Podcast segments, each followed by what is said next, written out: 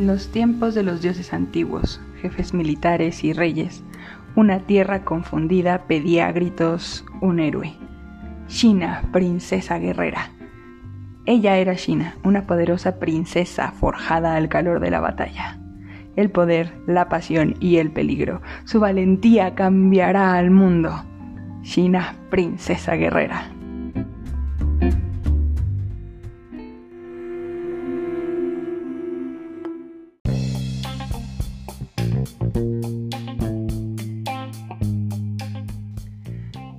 ¿Quién no recuerda esta serie? Le hablo a las lesbianas que nacieron en la década de los 90 o antes. Piensen en la descripción fabulosa de la serie. Dos mujeres viajan por el mundo pateándole el trasero a hombres y teniendo mil aventuras para al final descubrir que son almas gemelas, se aman y a mí me encanta.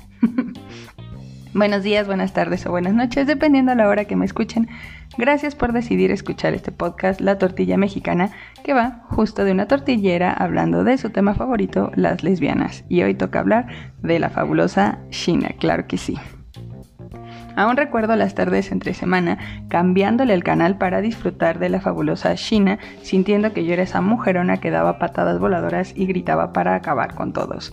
Además me encantaba su vestuario, ese vestido armadura de cuero quizás no muy funcional pero sí muy icónico y agrego que por ella en mi primera juventud me hice fleco. Imagínense el nivel de influencia. También debo decirlo, la serie ha envejecido un poco, no solo por los terribles efectos especiales que llegaban a tener y las muy exageradas peleas, hablo también un poco del, del humor y ciertas cosas, Quizás ya no es tan fácil de ver, pero la verdad es que yo disfruté un montón volver a ella. Recomiendo hagan lo mismo si les gustaba igual que a mí esta serie.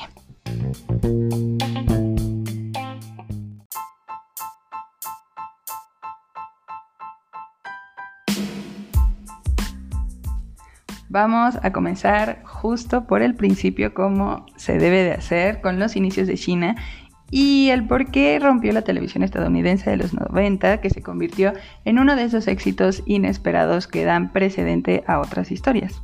La serie es un spin-off de otra serie que se llamaba Hércules los viajes legendarios. De hecho, obviamente comparten universo y tienen algunos crossovers. La premisa también es muy similar. Dos personas, una de ellas más fuerte, se van a recorrer el mundo buscando aventuras. La gran diferencia los compañeros de viaje en Hércules son hombres que se jactan todo el tiempo de ser muy heterosexuales, ser machos luchando hasta el fin. La verdad, nada nuevo y pues hombres siendo hombres, nada impresionante. Algunos datos más de China es que vio la luz en el 95, tuvo seis temporadas y fue creada por Robert Tapper y John Schulman, espero estar pronunciando bien ese apellido, y con la ayuda de los productores Sam Raimi y RJ Stewart. ¿Importan esos nombres? No, en realidad no. Solo lo menciono para hacer notar algo importante, que la serie se creó desde la perspectiva masculina. Pero ya volveremos a ello.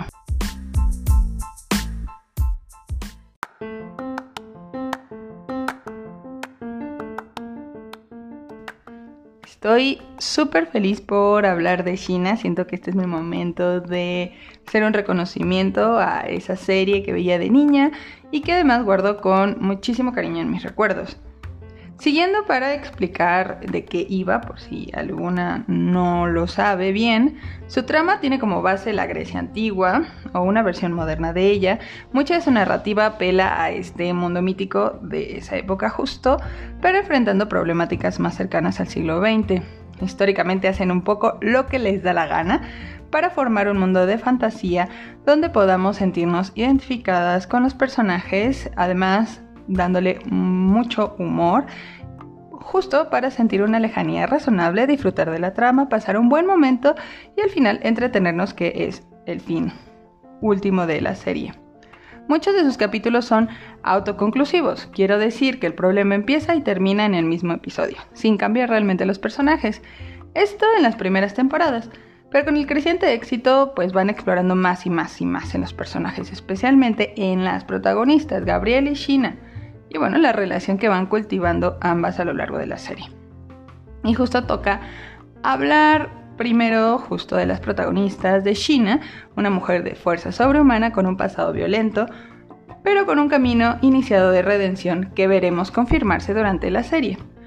Mientras Gabriel, una chica que le quedaba muy pequeño ese destino de ser una mujer tradicional, decide huir con China para pues buscar nuevas experiencias y pues conocerse a sí misma. China y Gabriel se complementan muchísimo, además de que las actrices tienen una química fabulosa, pues como personajes las dos se admiran, porque ven algo en especial de la otra, algo que les falta. Gabriel ve en China aquella mujer en la que quiere convertirse, y China ve en Gabriel la bondad que ella busca recuperar. Y en sí juzgarse se acompañan justo aprendiendo juntas mientras van viviendo aventuras. Pero el público comienza a sentir que algo más pasa entre Gabriel y China. Las demostraciones de cariño son a veces demasiado íntimas y algunos episodios dan claramente a entender que se aman o por lo menos se desean. La gente comienza a exigir una respuesta, ¿son o no son lesbianas? La mayoría del fandom pedía a gritos que lo confirmaran, lo necesitaban, pero otras evidentemente terminaban un tanto escandalizadas. Aquí les pregunto, ¿qué otras series les marcó a ustedes justo sobre esta temática de lesbianas? Y nada más un disclaimer, uno pequeñito, que esto es mi opinión, no tienen que estar de acuerdo. Es más, me gustaría que me digan si ustedes creen otra cosa de todo lo que les voy a decir y les estoy diciendo ahora. Que se arme chido el debate. Espero sacar muchas recomendaciones suyas y muy buenas observaciones.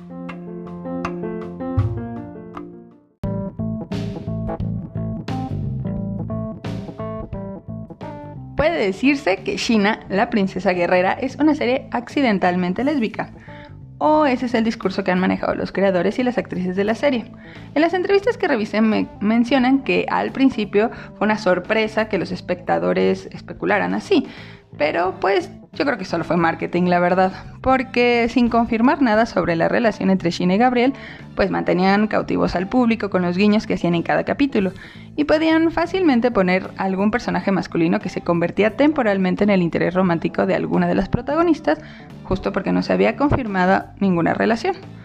Esto en Estados Unidos se llama queer baiting, espero estar diciéndolo bien, lo que es insinuar en algún punto de la serie o película que algunos personajes son gays o lesbianas, pero al final calzarles en alguna relación heterosexual y no hablar más del asunto. Este mantener ambigua la relación duró después de la serie.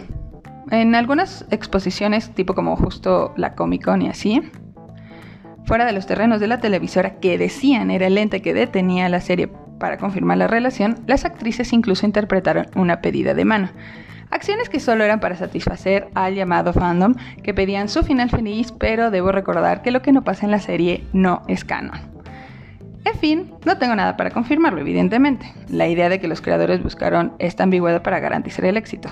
No tengo pruebas, pero tampoco dudas, definitivamente. Porque además lo lograron. Era evidente que las protagonistas se salían fuera de la norma de la televisión tradicional estadounidense, un poco pero de todos modos no eran muy disruptivas. Seguían entrando en la norma femenina en muchas otras cosas más. Y aquí voy a explicar algo, que espero no hacer mucha confusión aquí, pero existen los roles binarios de género, características aparentemente naturales que diferencian a los hombres de las mujeres, y que lo anterior valida el dominio de los primeros sobre las segundas. No me quiero meter mucho en esto, pero esto es para fines explicativos. Los hombres son fuertes y activos, mientras las mujeres son pasivas y débiles. Pero si alguna mujer o comunidad de mujeres no son esto, pues él les obliga a hacerlo. Y esto, bueno, es parte del patriarcado y sus mejores amigos el machismo y la misoginia. Y todo esto sirve de algo en la revisión de una serie noventera llamada Shina la princesa guerrera? Sí, porque la serie tiene em, muchas características que bien llevadas o mal llevadas cambiaron la forma de ver los papeles femeninos que estaban súper, súper, súper encerrados en estos roles de género ya muy, muy rancios, la verdad.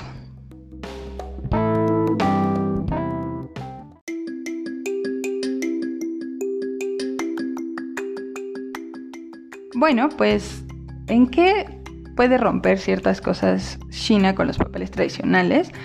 En principio la serie va de una protagonista mujer, cuya compañera es una mujer también, y a lo largo de la historia la trama girará más sobre papeles femeninos que masculinos. La verdad, no sé si la serie realmente puede cumplir con el test de Bechdel, ese test que revisiona la brecha de género en el entretenimiento, porque bueno, al final, Shina 1 es un spin-off de una serie masculina y la curva del personaje de Shina va de sus relaciones con hombres, pero creo que al final toman un verdadero protagonismo las mujeres. Y además, Shina y Gabriel, especialmente ellas, pues van haciéndose más complejas, van a tener varios arcos de personajes que creo que justo rompen con estos roles tradicionales que veíamos en la televisión noventera de Estados Unidos.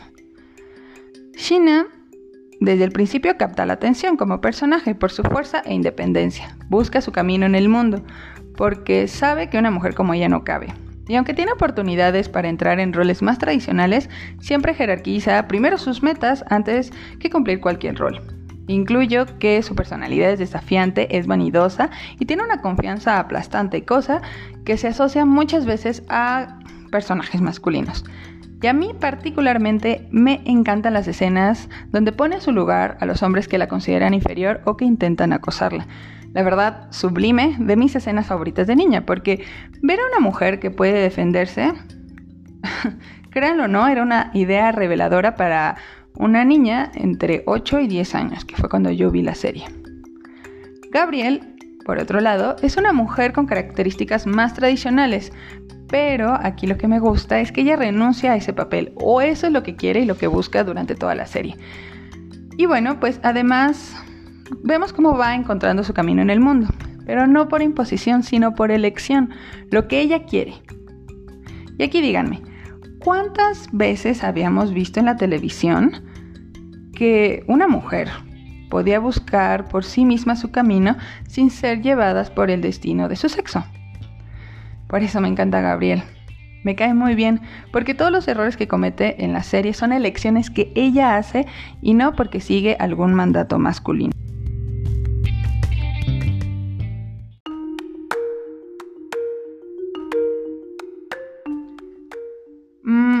Les dije antes que recordáramos que China fue escrita por y para hombres, ¿no? Esto da mucho a notar en ciertas cosas de la serie y lo que dije antes creo que puede llegar a parecer romantizado, ¿no? Al final yo quiero mucho esta serie, me siento muy identificada con ciertas cosas que viví mientras la veía, entonces claro que no tengo como esta óptica completamente objetiva, nadie lo tiene en realidad. Pero creo que algo que me genera muchísimo ruido es cómo sexualizaron la idea de la relación lésbica entre Gabriel y Shina. Y esto va en muchas cosas, desde el personaje Shina, o sea, lo vemos desde la entrada, el opening de la serie, mientras pasan escenas de batalla, también pasan escenas de ella poniéndose esta armadura de cuero, ceñiéndose a su cuerpo, ¿no? Y pues al final las protagonistas son mujeres muy atractivas que no importa el momento que tengan, incluso eh, los más dramáticos, tristes o de batalla, pues ellas siempre se verán muy sensuales, tanto Shina como Gabriel. Porque hablamos de Shina, pero también Gabriel en el pasar de las temporadas va teniendo menos ropa, ¿no? Entonces sus vestuarios son cada vez más sensuales y más para mostrar el cuerpo, para un público masculino. Y lo pienso justo como en esta fantasía, en este fetiche que tienen muchos hombres de las dos mujeres que se besan entre sí, no para su disfrute, para el disfrute de las mujeres, sino para el disfrute masculino, para el público que las ve. Y creo que al final, aunque se mantiene durante toda la serie esta idea, pues al final esta fotografía semiporno de mujeres que se tocan constantemente, pues queda ahí porque también exploran, tienen, necesitan hacer de los personajes no solo esta, esta fotografía erótica para hombres, ¿no?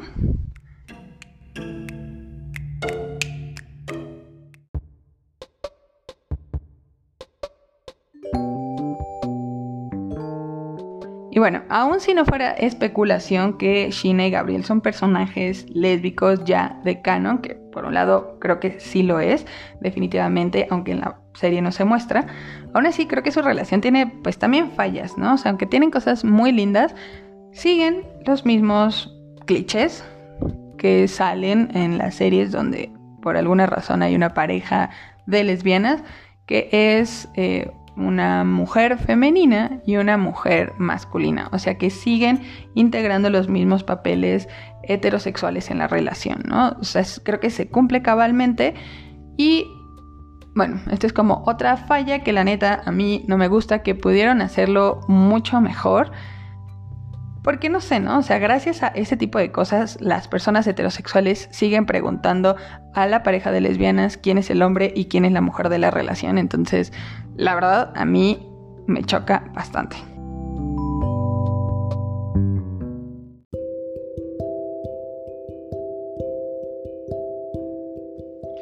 Uf, siento que he hablado un montón y además dejé muchas cosas afuera. Siento que podemos seguir sacando más y más cosas de la serie. Gracias por seguir escuchando este podcast. Espero que les guste lo que les digo. Quiero pensar que le moví los recuerdos y que piensen en sus referentes de lesbianas en la televisión. China es un producto de su tiempo y no podemos esperar que no tenga fallas o que tuviera una revisión más crítica de la relación entre mujeres. Y me parece sumamente exagerado llamarla una serie feminista. Es necesario analizarla desde su contexto y más bien pensar en el eco que tuvo la serie. China, la princesa guerrera, dio la oportunidad para que otras producciones protagonizadas por mujeres existieran, como Buffy, La Casa Vampiros o la saga de Kill Bill, que los creadores dicen literalmente que fue China una fuerte influencia para crear a sus personajes.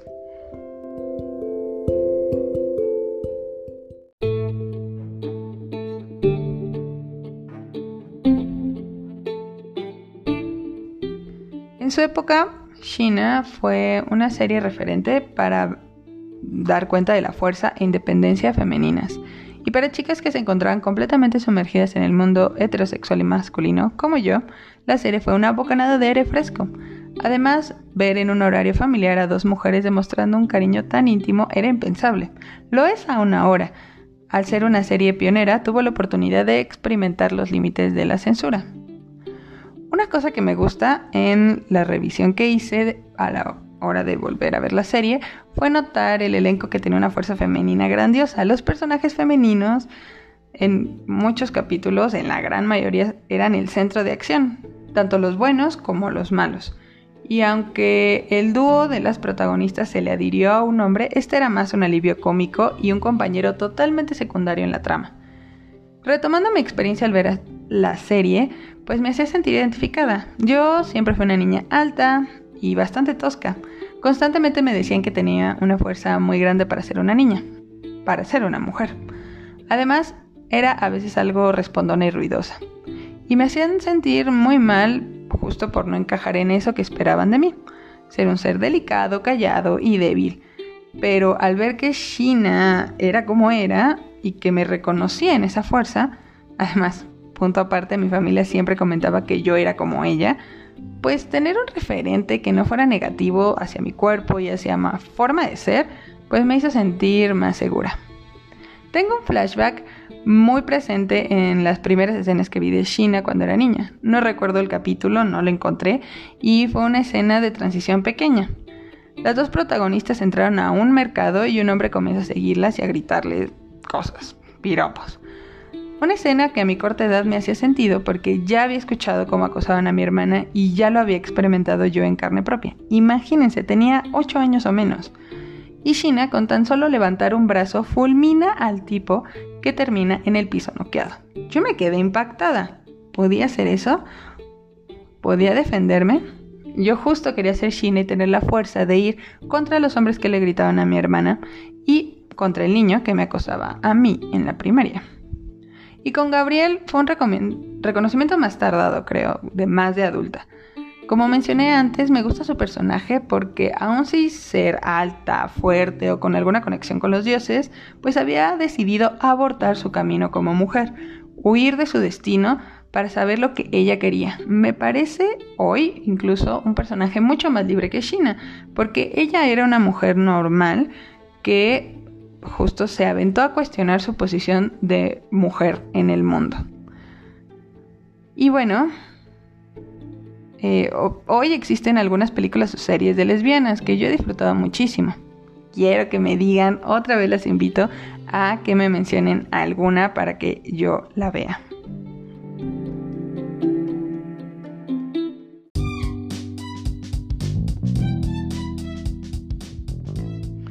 Si bien en otros países estaban creando otros referentes de mujeres fuertes y de mujeres lesbianas incluso, justo se me viene a la cabeza el anime de Utena, que podría hablar de él, pero mejor paso aquí una recomendación de un canal de YouTube que se llama Rayo Confuso. Está más completo de lo que yo podría decirles, además que no es una referencia mía de niñez, sino más bien una revisión ya como adulta. Al final creo que Shina, la princesa guerrera, tiene un lugar en la historia no como la mejor serie lésbica para nada, sino como un impulso a otras y otros creadores que vieran la posibilidad de hacer historias con mujeres protagonistas y que muchas mujeres pudieran explorar sus sentires y quereres para además pensarse que pueden ser fuertes y que pueden patearle el trasero a los hombres, claro que sí. Díganme si tienen más información sobre la serie de China y su influencia en el mundo. Yo no puse muchas más porque casi todas las referencias eran a personas o situaciones de, Estados Unidos y pues a mí no me importa mucho porque soy una mexicana lesbiana y no sé nada de lo que pasa por allá.